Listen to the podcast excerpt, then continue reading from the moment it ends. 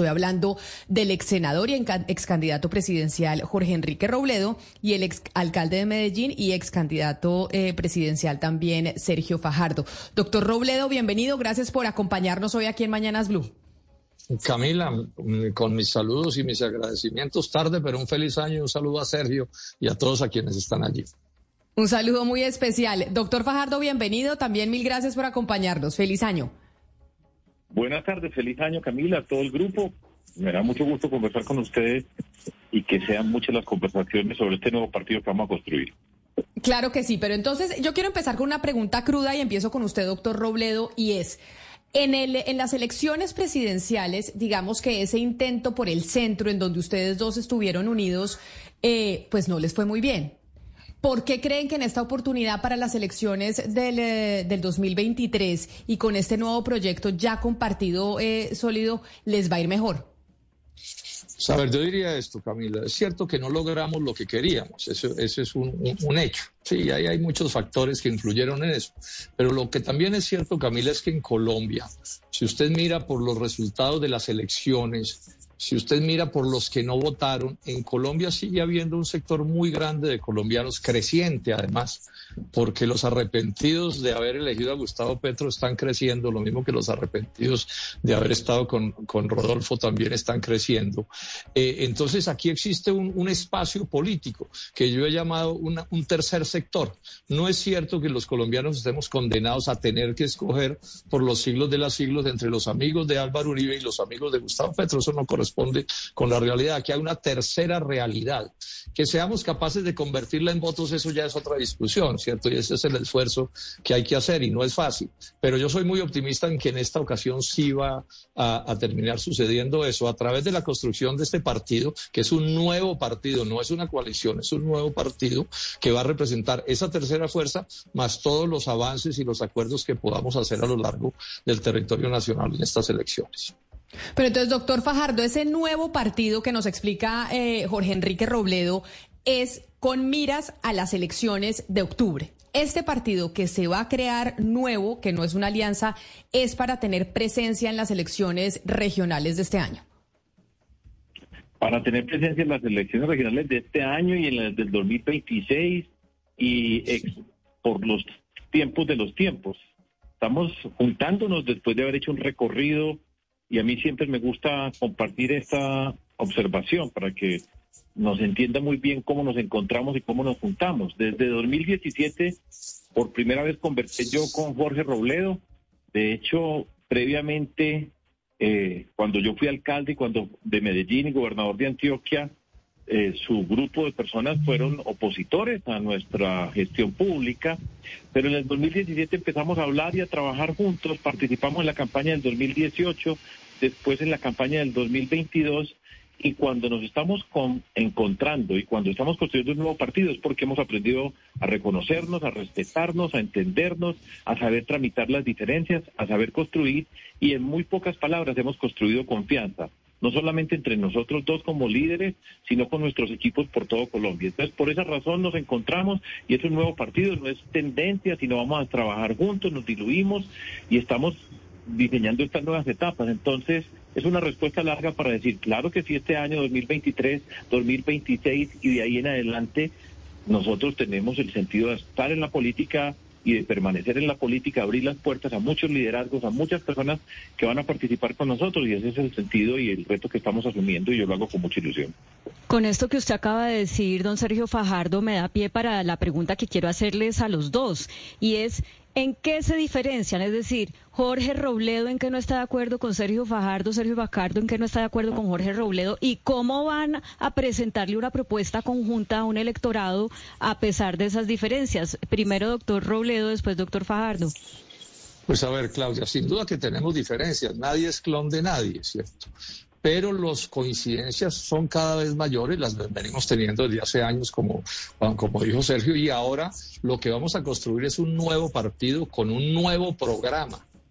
Que va a ser la, la, la, fusión, digamos, de las concepciones de Sergio y de nosotros. Unos nuevos estatutos donde también se van a expresar coincidencias políticas, nuevas directivas nacionales, etcétera, ¿cierto? Sí. O sea que las coincidencias son de lejos, lejos, eh, principales, eh, más importantes que las diferencias que seguiremos teniendo. Es más, digamos, en dignidad, que es el partido en que, hoy tenemos, que es el que vamos a fusionar con, con, con, con, con las fuerzas de Sergio Fajardo y con Compromiso Ciudadano, pues también hoy hay diferencias. Digamos, el presidente hoy de, de, Dignidad es Juan Manuel Ospina, una persona que viene del Partido Conservador. Es natural que pues yo tengo diferencias con él, eh, con, con Juan Manuel Ospina, pero lo que nos une es mucho más.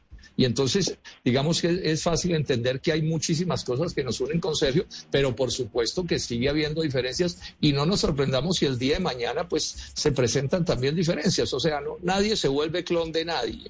Eh, eso es una cosa que es de la experiencia histórica de la política y los partidos políticos. Bueno, yo le voy a pedir al profesor Fajardo una respuesta más, eh, más concreta. ¿En qué se diferencian y cómo creen ustedes que al presentar esa propuesta conjunta van a solventar una, una diferencia? Dígame una.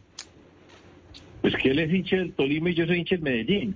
Pero, en serio, pues solo por molestar un poquitico a estas horas del día. Le voy a decir una. Eh, con la reforma tributaria de el presidente Petro, que ha liderado José Antonio Campo. Yo trabajé con José Antonio Campo, es una persona que yo admiro y respeto, con quien he aprendido, y una buena parte de esa reforma tributaria eh, fue la que nosotros construimos en el contexto de la campaña presidencial. Jorge Enrique ha tenido unas observaciones que se pueden hacer, pero yo he dicho que esa reforma, pues estoy de acuerdo fundamentalmente en lo que se ha planteado. Hay observaciones para hacer, pero lo que significa Jorge y dice es, es el punto concreto tenemos una gran cantidad de coincidencias, sabemos tramitar las diferencias, no tenemos que pensar igual. Cuando estemos en el partido y cuando vamos a sacar una posición oficial del partido, pues discutiremos y plantearemos lo que tenemos que plantear. Y vamos a presentar eh, en estos días ya, porque el 18 de febrero tenemos el Congreso de Dignidad donde se formaliza todo en términos legales con lo que significa el Consejo Nacional Electoral, el programa que compartimos y los principios que compartimos. Entonces, pues aprendemos, lo dije desde el comienzo, aprendemos a entender las diferencias, a encontrar puntos de acuerdo, a respetarnos en la diferencia y ese es un ejemplo para la política y lo vamos a hacer y seguro que lo logramos. Pero hablando de diferencias o similitudes, Claudia, para ayudarle aquí con la pregunta al, eh, a Fajardo y a Robledo, hay, la, la discusión más importante hoy, y de hecho hoy lo hablamos en este programa, es la reforma a la salud. Usted, doctor Robledo, ¿le gusta lo que se conoce, porque nos lo están dando a cuentagotas, de esta reforma a la salud del, presidente Gustavo Petro o no? Sobre eso, eh, Camila, yo le digo esto, y es una posición que ya he asumido frente a este gobierno. Yo no voy a opinar sobre globos. O sea, que presenten las, las, los documentos de lo que están proponiendo para hablar, pero, pero uno opinar sobre una granizada de comentarios en la radio, pues a mi juicio eso, eso es un desgaste y no tiene sentido. Yo vivo muy ocupado, mucho, haciendo muchas cosas. Entonces esperemos, tengamos la paciencia, en algún momento ellos van a radicar esa reforma, ese día nos vamos a sentar en, en, en, en esta fuerza que estamos construyendo con Sergio y con todo, y vamos a hacer un análisis y vamos a fijar una posición, pero que sea sobre cosas concretas yo creo que ni el petrismo sabe qué van a presentar. Yo quiero ver si es verdad que van a ser capaces de ponerse de acuerdo, porque las diferencias, digamos que suelen tener allí son bastante, bastante grandes. Entonces nos toca tener paciencia y esperar. Doctor Robledo, usted está haciendo una oposición muy seria, muy responsable realmente eh, quienes lo seguimos a usted en redes sociales y estamos escuchando constantemente sus opiniones, eh, le reconocemos esa, esa oposición, esa valentía con la que usted está haciendo oposición y esa responsabilidad sobre todo. Pero yo le quiero preguntar, doctor Robledo, en este partido político que está creando, que están creando ustedes a partir de la fusión de las dos fuerzas, ¿qué papel va a jugar, por ejemplo, eh, personas que fueron fundamentales para ambos en, los comienzos? Por ejemplo, la alcaldesa Claudia López, por ejemplo, la doctora Angélica Lozano. ¿cómo, cómo, cómo está ese, ese juego interno allí en este nuevo partido político que, que se está cocinando? No, que ya es un hecho, que es una realidad. Expliquemos esto. Este partido político no es que se volvió partido la coalición Centro Esperanza, no.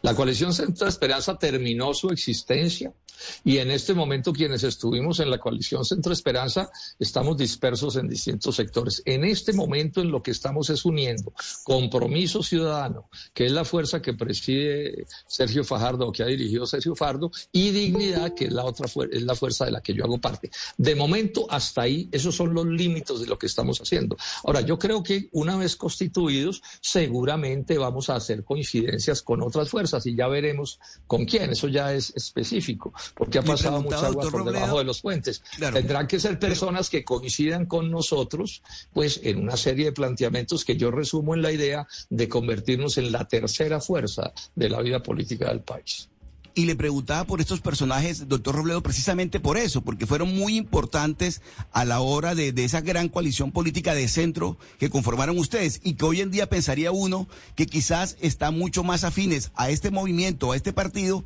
que al actual gobierno. Por ejemplo, la doctora Lozano ha sido bastante crítica y un sector del Partido Verde en ese sentido. Por eso se lo preguntaba, doctor Robledo. No, pero hago esta precisión.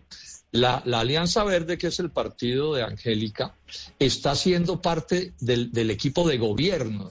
o sea, ellos son partido de gobierno de Gustavo Petro. En nuestro caso, nosotros nos hemos declarado en independencia, dignidad y lo mismo entiendo que ha hecho Compromiso Ciudadano. Independencia, que es una figura distinta. Hay tres posibilidades legales. Ser partido de gobierno, de cualquier, del gobierno que sea, partido de oposición y fuerza o partido de independencia. En nuestro caso estamos en independencia. Entonces fíjese que ahí tenemos con los verdes una diferencia que es notoria, que no quiere decir que no podamos coincidir en temas específicos, por supuesto que, que eso es posible. Ustedes van a tener ahora un termómetro muy importante sobre el éxito que tenga esta coalición o este nuevo partido y es eh, precisamente las elecciones regionales. Y sobre, sobre eso le quería preguntar al profesor Fajardo y es eh, cómo se va a hacer oposición desde las regiones, desde este nuevo partido y cómo va a ser esta eh, selección de candidatos a alcaldía y gobernación en las regiones. Sí, si están de acuerdo, se han pensado, si ya tienen como, como acuerdos en ese sentido. Ana Cristina, buenas tardes, feliz año. Eh, no, lo que nosotros estamos haciendo, ya lo dijo Jorge, es en este momento estamos fijando las bases de todo lo que significa nuestro partido para hacer la política. Nosotros hasta el momento no hemos entrado en contacto con otras fuerzas en el sentido de tomar decisiones de alrededor de candidatos, candidatas, para todas esas posiciones que están abiertas en las elecciones regionales. Lo vamos a hacer y vamos a tener, por supuesto, y nuestro partido tiene que representar algo que siempre ha sido una queja, y es una fuerza que tenga la capacidad de congregar a las regiones en cada región, respetar los puntos centrales de lo que nosotros tenemos que hacer, y ahí vamos a discutir acerca de escoger las personas. Yo le doy dos, tres puntos muy básicos acerca de lo que vamos a hacer en las próximas elecciones que ya hemos conversado. Por ejemplo, una persona que tenga el aval de nosotros va a tener como primer punto en su programa, en su responsabilidad, la lucha contra la corrupción y hacer explícita cómo en la instancia en la que quiere ser escogida esa persona va a luchar contra la corrupción. Vamos a construir un programa común básico con unos puntos básicos para todos nosotros en todo este partido con respecto a las ciudades, a los departamentos, a nuestras regiones puntos que van a ser elaborados, desarrollados, complementados y priorizados en cada una de las regiones, de manera tal, algo que parece tan elemental, que cuando una persona que nos representa a nosotros esté en algún lugar, ustedes van a saber muy bien cómo va a luchar contra la corrupción y vamos a saber que hay unos puntos básicos que los tenemos como comunes todos nosotros en Colombia. Esos son apenas unos primeros pasos dentro de todo esta, este proceso que desatamos, repito, en estas elecciones y que, por supuesto, tiene la vocación de pertenencia y de permanencia que nosotros dos pues tenemos la responsabilidad de liderar en este comienzo, pero van a haber muchas personas, muchas voces desde las regiones, de todas las condiciones protagonistas de la política y eso es parte de nuestra tarea como dos personas mayores que estamos liderando para que muchas, muchas voces tengan la oportunidad de hacerse sentir, conocer y liderar a Colombia.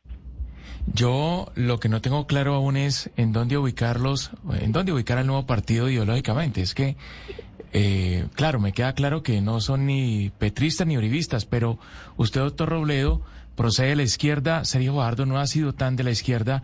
Eh, ideológicamente, ¿en dónde ubicamos al partido que ustedes eh, lideran?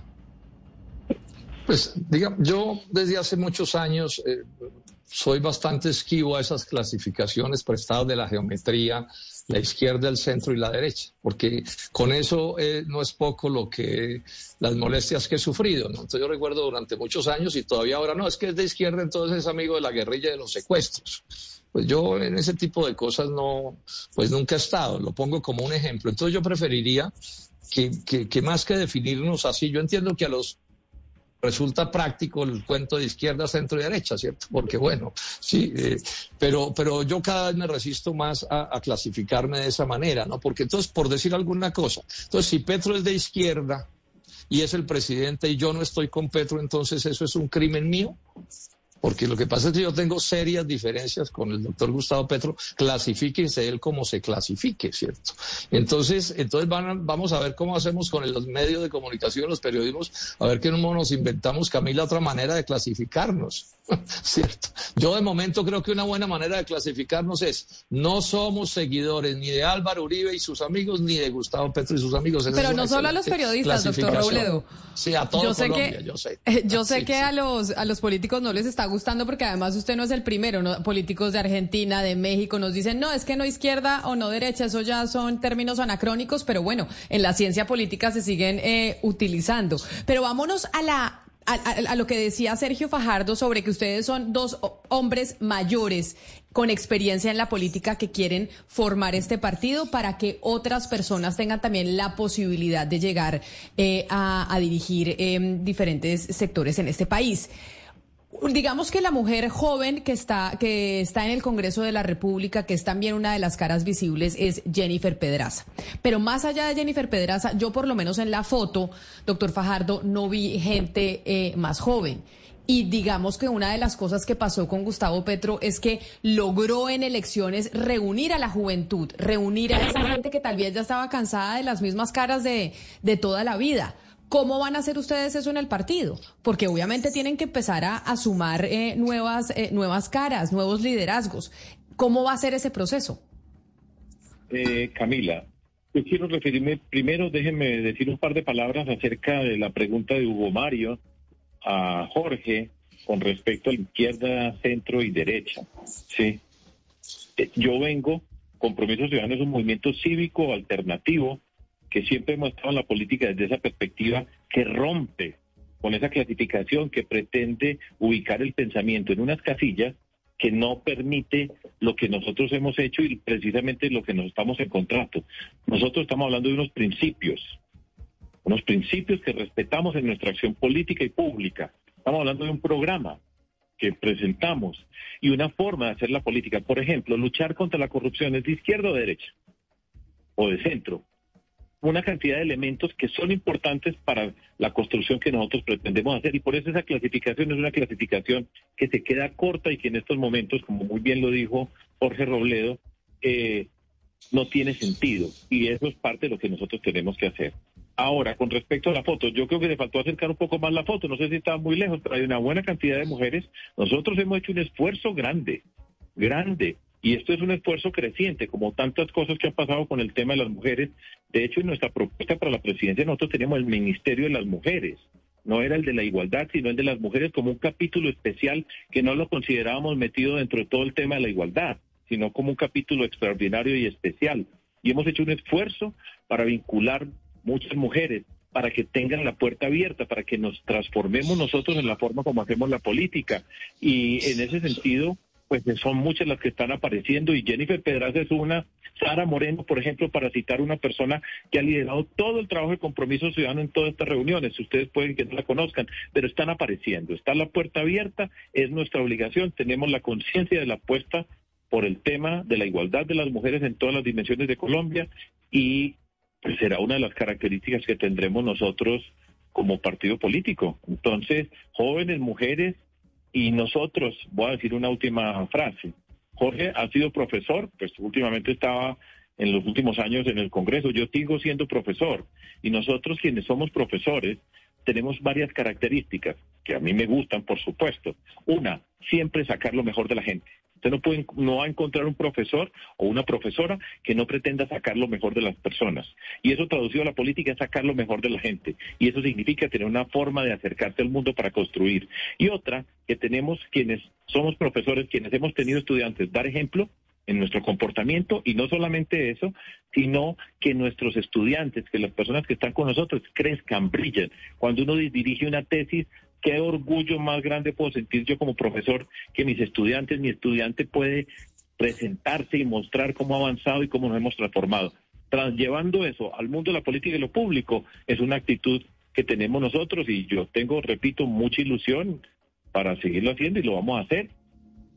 Vamos a seguir en la pregunta en la línea de la diversidad. Hablamos de la presencia de mujeres, hablamos eh, de la presencia eh, de jóvenes, pero en esa pregunta, y esto eh, se lo quiero preguntar a usted, doctor Robledo, uno ve que también hay una ausencia, porque pues ustedes son eh, hombres que han estado en la política, tienen una carrera política, tienen un discurso, son de ciudad, eh, tienen una formación universitaria. Le quiero preguntar por la diversidad en el sentido de personas que pertenezcan a etnias, eh, que no sean de ciudad, que tengan un origen rural, es decir, para tener en este momento uno de los grandes problemas, y eso pues es muy discutido, el gran problema de Colombia está en el campo, entonces tener ese tipo de conocimiento y ese tipo de personas en el grupo, en, el nuevo partido. Una, de las características de dignidad que va a ser asumida en este proceso de fusión es que nosotros somos muy cuidadosos o hemos sido muy cuidadosos, particularmente yo, en, en asumir responsabilidad en relación con lo que llamamos las luchas sociales. Yo llegué al Senado de la República porque en los años 90 yo dirigí probablemente las luchas agrarias, o fui uno de los dirigentes, una de las luchas agrarias más grandes de la historia de Colombia. Es eso lo que a mí me lleva al Senado. Y por eso estuve en la Comisión Quinta del Senado estos 20 años, respaldando las luchas de la gente del agro colombiano. Eso en el mundo agrario es conocido.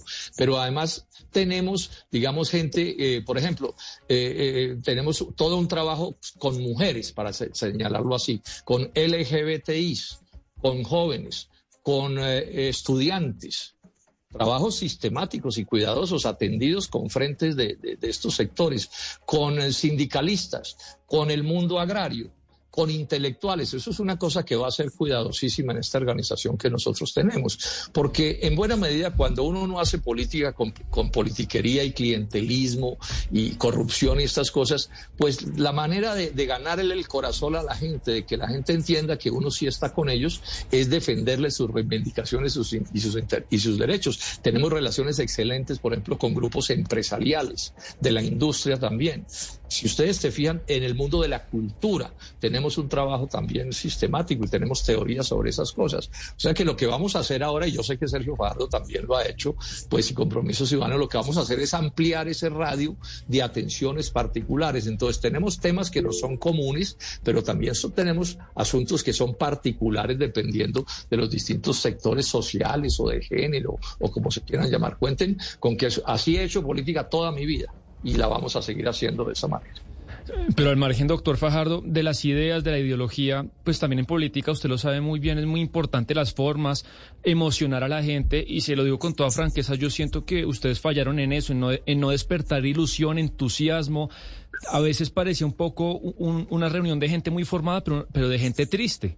No sé si han pensado en eso y en esta oportunidad, pues cómo van a renovar la ilusión en la gente. Y, y le hablo de las formas. Yo, yo qué sé, se me viene a la cabeza eh, eh, contratar artistas, youtubers, activistas, influenciadores porque pues para que no termine siendo un poco lo mismo que le repito, gente muy preparada, muy formada, pero pero que era un cuadro triste de políticos que no emocionaron.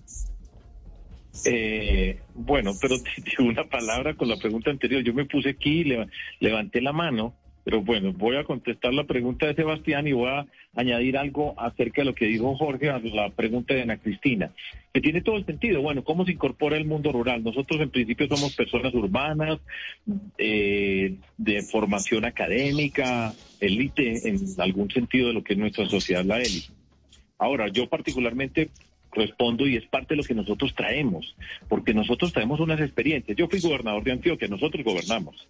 Tuve la oportunidad de conocer las dimensiones de lo que significa, para ponerlo solamente en ese ejemplo, 125 municipios con el Bajo Cauca, Urabá, con todas las regiones. Y eso fue una gran experiencia de entender ese mundo rural que tenemos que incorporar y hace parte de lo que nosotros somos capaces de entender y pensar que el mundo, que Colombia no es Bogotá o Medellín o Cali o Barranquilla, que muchas veces, pues por supuesto, cerca del 80% hoy somos personas que vivimos en, en ciudades, pero esa experiencia está ahí. Con respecto a lo que pregunta Sebastián, que nosotros, pues yo creo que lo que pasa es que Jorge es muy serio, ¿sí? Y pues no, todavía no lo hemos visto reír, pero yo estoy contento y nos vamos a reír y vamos a disfrutar. La experiencia de la coalición fue una experiencia, yo le he dicho, y en eso podemos discrepar incluso con Jorge, fue una experiencia negativa. Nosotros no fuimos capaces de darle contenido a lo que pretendíamos hacer fracasamos en nuestro intento de representar el cambio que queríamos representar y que vamos a representar nosotros ahora. No fuimos capaces de conectar. Tiene toda la razón. Rodolfo Hernández conectó y había cuantas personas y salía bailando en un yate y eso conmovió a mucha gente y fue atractivo pues nosotros digamos que somos personas pues, relativamente serias en, en, nuestras cosas, pero tenemos, y eso es una obligación para conectar, pues inspirar alegría, convicción, y una de las formas como uno inspira es la convicción, con las ganas que estamos haciendo esto, con la ilusión que tenemos. Entonces, pues es legítimo la preocupación de conectar, de suscitar emociones y pasiones, Esperemos que en esta oportunidad seamos capaces de hacerlo y que ustedes nos ayuden a transmitirle a tanta gente lo emocionante que estamos haciendo. Pero bueno, es parte de una lección. Permítame algún comentario Pero, brevísimo. A ver, doctor Robledo. A ver, si alguna cosa me caracteriza a mí, pregúntele a los que me conocen, es que tengo un excelente sentido del humor. Ustedes no saben lo que yo me río de la vida y lo que me río de mí mismo. Averigüen y verán un poquito, pero bastante. Sí, lo que pasa es que, bueno, puedo ser algo tímido y eso no se nota. Bueno, y mi oficio no es andarme riendo por la vida, no hay, tantas cosas de que reírse, pero créanme, averigüen un poquito y verán que tengo un excelente sentido del humor. pero mire, entonces hablando... yo aprendí de muy joven una cosa en política, no se puede perder ni el honor ni el humor. Son las dos únicas cosas que usted no puede perder en política. Usted puede perder todas las votaciones, pero no pierda ni el honor ni el humor. Y hablando de votaciones, ya... Robledo. ya, ya Sergio Fajardo ha dicho que él no va a aspirar, o sea, que no tiene aspiraciones eh, electorales en este 2023. Pero usted, doctor Robledo, ¿Tiene intenciones electorales este año? ¿Usted quiere aspirar a algo este año? ¿O ustedes dos simplemente van a ser como una especie de directores y guías de este nuevo partido político y quienes se van a someter a, a las urnas son otros? Sí, yo, yo, tengo decidido que yo no voy a ser candidato a nada en estas elecciones, pero lo que sí voy a hacer es un activista de la campaña electoral. Cuenten los colombianos y las colombianas que vamos con Sergio a darle una vuelta a Colombia y a los barrios de Bogotá y en muchos sitios vamos a estar como si fuéramos candidatos nosotros, porque yo soy de los que creo que hay que luchar por cambiar a Colombia con el nombre de uno o con otro nombre, ¿cierto? Entonces, si en este momento la vida a mí lo que me dice es, tiene que estar en la lucha política, pero cargando el maletín, pues bueno, carga, cargo el maletín con toda, con toda alegría y con toda satisfacción. Cuenten con que eso va a ser así. Una lección fundamental este año. Dígame, doctor Fajardo. Yo quiero decir, aprovechar para decir algo sobre Bogotá y lo último que acaba de decir Jorge, que está asociado en que nosotros no vamos a aspirar a ningún cargo. Y parte de nuestra tarea, que la vamos a hacer y la vamos a hacer con todo el gusto, y yo Anoche me acostaba muy contento y decía, tengo la misma ilusión de hace 23 años cuando empezamos en Medellín y estábamos en cero. Sí, y esa es la misma que tengo hoy, la misma convicción, la misma esperanza de que las cosas se pueden cambiar. Y nuestro papel va a ser acompañar a muchas personas que han trabajado con nosotros durante muchos años por toda Colombia y ser una plataforma para que tengan buenas propuestas, para que se puedan destacar, para que se escuchen esas voces que no se han escuchado en Colombia y que nosotros tenemos la obligación, como les dije anteriormente, como maestros, como profesor, eh, que puedan destacarse y aparecer. Esa es la tarea que tenemos que hacer nosotros. Iremos por todas partes, repartir volantes por quienes repartieron volantes por nosotros, por otras personas, etcétera. Y la otra sobre Bogotá. ¿Puedo hablar un poquitico de Bogotá? O... No, claro, y es que de hecho le quería preguntar de Bogotá porque se nos acaba el tiempo y Bogotá va a ser una elección fundamental este año por la segunda vuelta. Ustedes dicen, no vamos a aspirar a nada, pero vamos a volantear por quienes volantearon por nosotros en un momento dado.